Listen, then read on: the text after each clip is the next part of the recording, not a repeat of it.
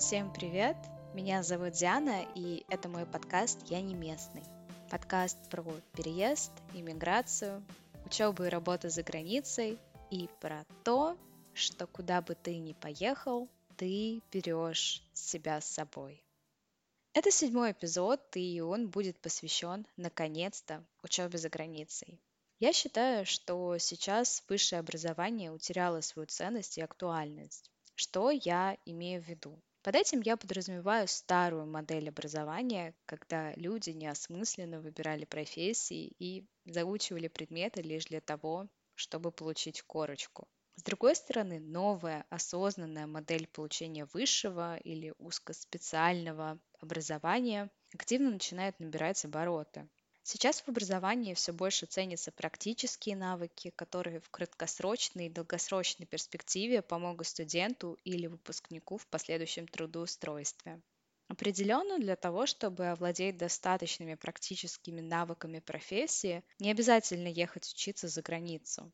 Но для того, чтобы стать действительно ценным и желанным специалистом, и не только у себя на родине, опыт обучения за границей в плюс к багажу полученных знаний поможет вам приобрести качество желаемого сотрудника. Данный выпуск будет иметь формат монолога рассуждения, в котором я, порефлексируя о своем опыте обучения за границей, в частности в Чехии, Испании и Корее, и постараюсь показать вам, почему этот опыт так ценен и полезен.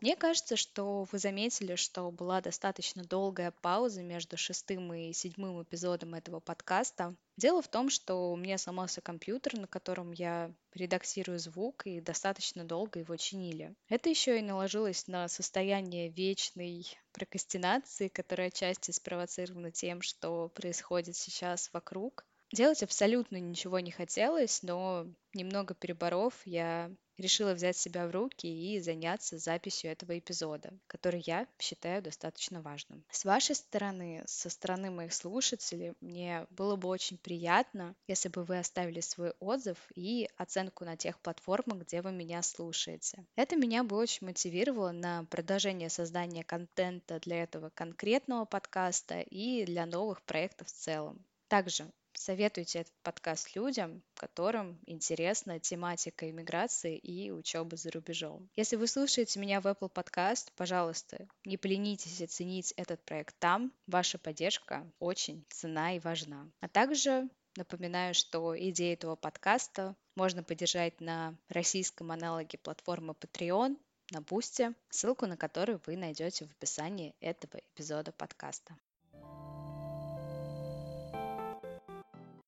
Так что же такое учеба за границей и зачем она вообще нужна? На самом деле учеба за границей это очень многогранный феномен, который достаточно многозадачен. Плюсов от такого опыта весьма много, но и минусы, конечно же, тоже имеются. В первую очередь обучение за границей в высших учебных заведениях– это возможность получить конкурентоспособное образование, которое будет международно котироваться. А нужно это для того, чтобы вне зависимости от страны всегда быть признанным специалистом в своей области.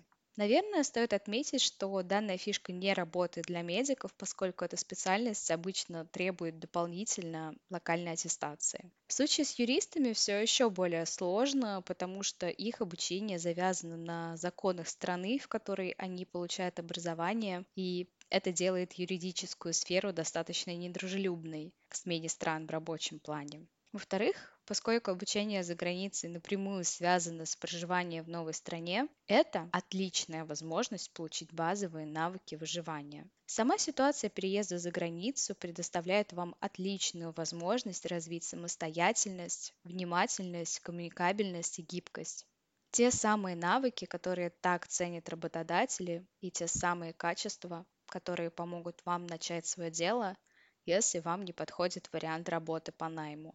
В-третьих, обучение за границей– это отличный шанс расширить собственные горизонты. Новый язык, отличающаяся культура, полезные интересные знакомства с людьми, с которыми вы бы вряд ли пересеклись, не решившись на обучение за границей. Все это поможет вам в значительной степени выйти из собственной зоны комфорта и посмотреть на привычные вещи под другим углом. Благодаря этому вы можете стать более открытым и принимающим, что определенно очень полезные качества для тех, кто хочет развиваться. Я думаю, что для многих учеба за границей ассоциируется с понятиями престижности и своего рода эксклюзивности, роскоши, доступной далеко не всем. Это дорого, сложно, а иногда и долго. Обучение за границей может занимать больше времени, нежели чем альтернативный вариант в родном городе или стране. Но чаще данные представления об учебе за границей оказываются уже давно изжившими себя, Возможно, лет 20 или даже 10 назад оно и было так, но времена меняются, и обучение за границей становится все более доступным. И даже для самых привлекательных и дорогих стран для обучения, США и Великобритания, появляется все больше грантов и программ, которые могут полностью или частично покрыть расходы на безупречное образование. Вопрос только в том, готовы ли вы побороться за приз в этой игре, предварительно изучив все правила в виде условий для поступления, конкурсов и бюрократических вопросов. Рынок образовательных программ за рубежом предоставляет сейчас огромное количество программ и в менее сложных, и в менее дорогих странах. Это и Польша, и Финляндия, чья учебная система признана одной из лучших, и Германия, где обучение на немецком на бакалавриате в государственном вузе может быть абсолютно бесплатным для вас, и уже ставшая довольно популярной Чехия. Из неевропейских стран начинают набирать обороты Южная Корея, Япония и Китай. Правда, для обучения там на постоянной основе понадобится знание местного языка. Канада и Австралия часто являются альтернативой для тех, кто хочет учиться в США, но американский ценник обучения им этого не позволяет. Конечно же, еще стоит отметить, что разные страны хороши для изучения разных специальностей. Например, для сферы международных отношений США является самым лучшим вариантом, где можно обучиться этой специальности, потому что именно США в большей степени повлияло на становление этой дисциплины, и подавляющее количество политических теорий и тезисов было сделано именно американскими исследователями международных отношений или же непосредственно американскими дипломатами. Еще один факт, что чаще всего люди выбирают обучение за границей как один из самых легких путей иммиграции. И это так, потому что студенческая виза одна из самых простых для получения. Также во многих странах студенческая виза позволяет работать или хотя бы подрабатывать. А это уже позитивно сказывается на выстраивании контактов и связей, которые впоследствии могут помочь при трудоустройстве. Когда студент э, станет выпускником, и ему надо будет переходить со студенческой визы на рабочую. Тем более, что человек, проучившийся в этой стране, в ВУЗе, в большинстве случаев будет уверенно владеть местным языком и будет приспособлен к реалиям местной жизни, что определенно плюс при поиске работы. Кроме того, наличие диплома вуза, например, Чехии, автоматически означает, что у вас есть легальное разрешение на работу без срока давности. А это значит, что у вас юридически одинаковые возможности с местными на поиск работы и дальнейшее трудоустройство.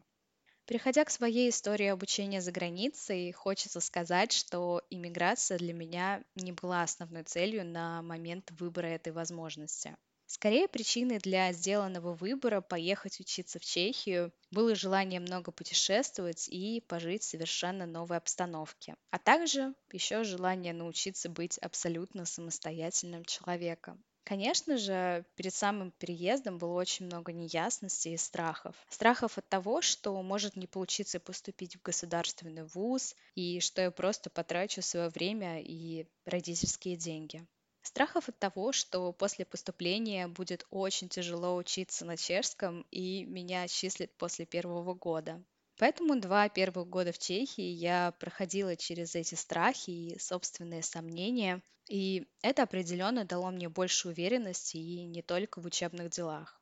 Нельзя сказать, что все всегда получалось очень легко. Нет. Большим испытанием для меня была нострификация, которую я сдала только с третьего раза, и то пойдя на определенные ухищрения. Мне пришлось прописаться в другом городе, чтобы попалась легкая школа для сдачи аттестационных экзаменов. Я думаю, что в принципе ничего еще не было так сложно, как процесс нострифицирования школьного аттестата, но зато этот опыт дал мне осознание, что если я прошла через это, то все остальное точно получится. Начинала я учиться в чешском вузе очень осторожно. Если что, мой первый чешский университет, где я проучилась 4 года, был университет Граца Кралова. Там я училась на политолога, и это было мое первое соприкосновение с системой чешского образования и с высшим образованием в целом. Я старалась быть очень осмотрительной, внимательной, и первые полгода все задания и работы я делала максимально хорошо, чтобы снизить шансы потенциального отчисления после первого семестра которым нас на курсах конкретно запугивали. Говоря про курсы, я имею в виду годичные курсы чешского при Карловом университете, на которые я поехала изначально. Это был первый подготовительный этап поступления.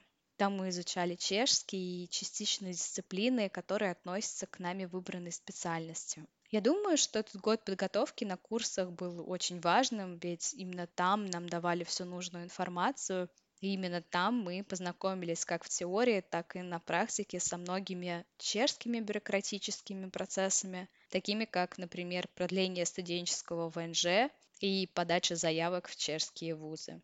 После того полугода в университете и более-менее разобравшись с реалиями обучения, я начала себя чувствовать достаточно уверенно во всех учебных процессах. Обучение и сдача экзаменов и работ были поставлены на поток. Но поскольку основной целью моего обучения за границей были путешествия и познание мира вокруг себя, на второй год мне захотелось поехать в Испанию по обмену, чтобы разнообразить опыт обучения за границей.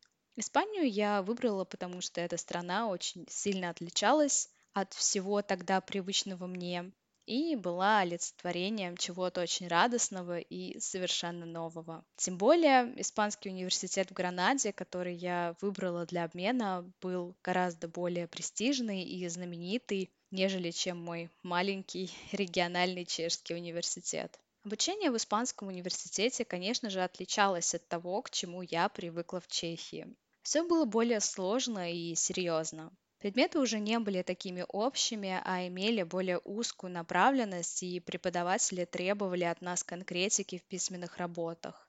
Общая обстановка университета в Гранаде была более официальна. Там чувствовалось четкое распределение людей на курсы, и на студентов, и преподавателей. Была видимая иерархия, которая при обучении в Чехии почти не чувствовалась. Проучилась я в Испании год, хотя изначально планировалось, что я проучусь там семестр. Этот обмен был нереально крутой возможностью изучить страну и ее язык, познакомиться с местным менталитетом и подчеркнуть различия в испанской и чешской системах образования. Еще благодаря этому году я поняла, что Испания точно не моя страна для постоянного проживания, и это несмотря на то, как сильно она мне нравилась.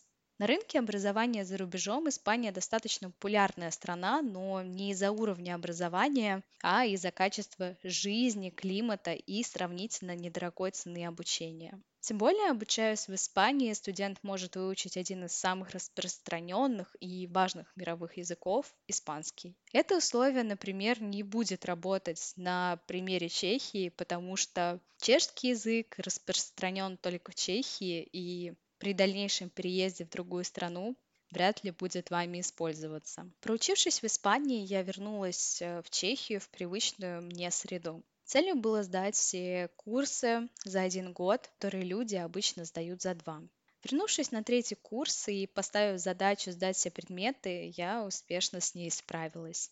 Пришло все даже как-то слишком легко. Хотя, конечно же, пару раз мне правда несказанно везло. Было и такое, что я шла на сложный экзамен на первую попытку абсолютно не готовой и сдавала его, потому что во время ответа на вопрос я вспоминала нужную мне информацию с семинара. На тот момент я думала, что вот сейчас сдам все предметы, напишу диплом, сдам ГОСы и сразу после третьего курса пойду в магистратуру. Но на тот момент мне пришла в голову идея, что можно попробовать еще поехать в какую-нибудь новую страну. И ей оказалась Южная Корея, одна из самых быстро развивающихся стран мира. Опыт обучения в Южной Корее оказался очень интересным. Приехав туда по обмену, я обнаружила, что в Южной Корее достаточно большое количество ребят из стран СНГ. которые учатся в Корее на регулярной основе. Пообщавшись с некоторыми, мне открылся факт того, что учиться в Южной Корее обычному студенту, а не студенту по обмену, очень сложно. В большинстве своем из-за сложности и несхожести корейского языка с другими языками. Преподаватели требуют от иностранных студентов, обучающихся на корейских программах, ровно столько же, сколько и от самих корейцев. И нет никаких поблажек. Сами корейцы учатся с максимальным усердством, потому что в Корее университет это очень престижно, и от оценок в университете зависит то, как сложится твоя дальнейшая судьба и на какую работу тебя возьмут.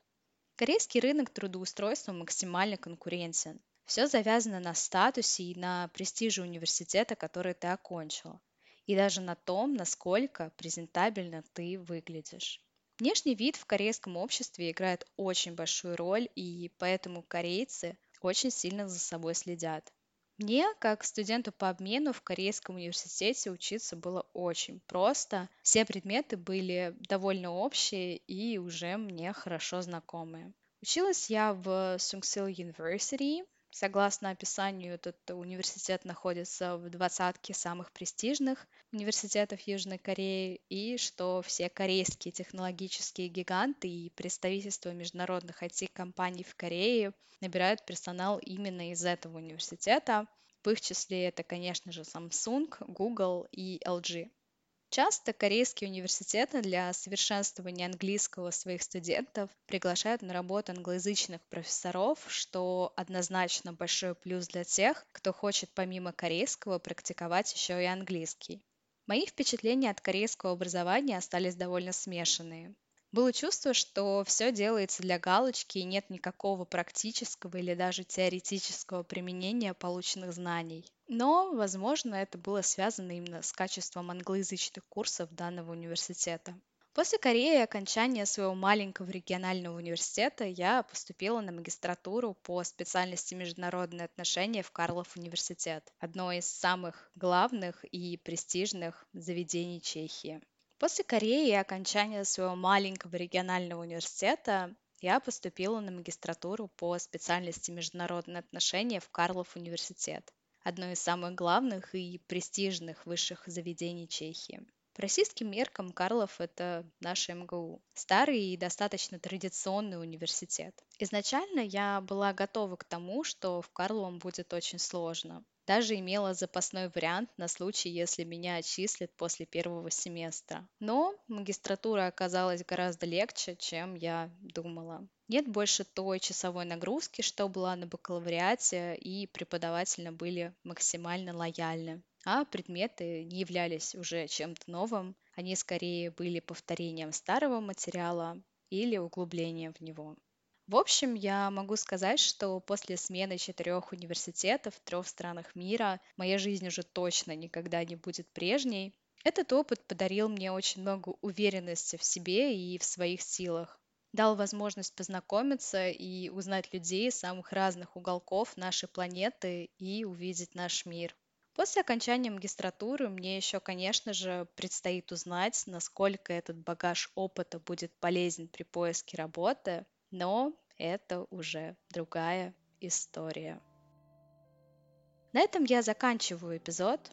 Мне будет очень приятно, если вы поделитесь со мной своими впечатлениями от прослушанного. И если вам понравился этот подкаст и его идея, оставите свой отзыв и оценку на Apple Podcast. Также идею этого подкаста можно поддержать на российском аналоге платформы Patreon, на Бусте, ссылку на который вы найдете в описании этого эпизода подкаста. А я с вами прощаюсь. Всем пока-пока.